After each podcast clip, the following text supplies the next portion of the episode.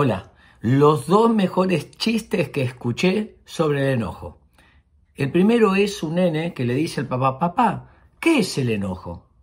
Entonces el papá le dice, hijo, venía a las 2 de la mañana que te voy a mostrar qué es el enojo. El nene va a las 2 de la mañana, el padre llama por teléfono y dice, hola, ¿está clarita? No, señor, número equivocado, son las 2 de la mañana. Corta, le dice, hijo, eso es el enojo. El nene se va reflexionando, viene a los dos minutos y le dice, papá, ¿y la, la ira qué es? ¿La ira qué es? Fíjate, hijo, vuelve a llamar al mismo número y le dice, hola, sí, ¿me pasás con Clarita? Otra vez vos, señor, te dije que acá no vive ninguna Clarita, no molestes. Y corta, le dice, ¿ves, hijo? Eso es la ira. El nene queda reflexionando y se va y a la media hora viene y le dice, papá, ¿y qué es la furia? ¿Querés saber qué es la furia? El papá agarra el teléfono, llama y le dice, hola, habla Clarita, ¿hubo algún mensaje para mí?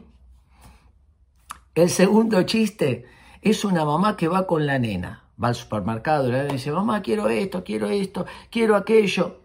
Josefina, cálmate. Siguen caminando por el supermercado, mamá, comprame esto, aquello. Josefina, comportate, Josefina, mantén la calma. Josefina, hay que ser educada. Sigue caminando y la nena sigue, comprame este juguete, comprame aquel. Josefina, dice la mamá. Coherencia, respeto, tranquilidad. Llegan al cajero a pagar y entonces la, la, chica que los atiende le dice, la verdad señora, déjeme decir algo. Yo la estuve observando a esta chica, qué inquieta que es, pero usted qué madre respetuosa, qué tranquilidad, la verdad que la admiré, porque usted le decía, Josefina, portate bien, Josefina, tranquilízate. La mamá la mira y le dice, señora Josefina, soy yo.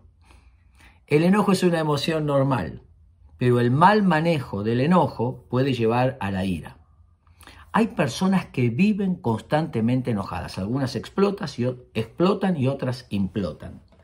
¿De dónde surge el enojo constante? necesidades insatisfechas que tuvimos en nuestra primera infancia.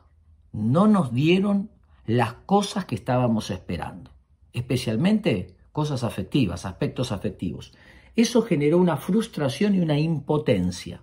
Y esta impotencia interna guardada ahora la, se, se desplaza en otras personas. Es decir, que la persona que está constantemente enojada desplaza necesidades, frustraciones, impotencias que tuvo de su pasado con otras figuras de eh, autoridad.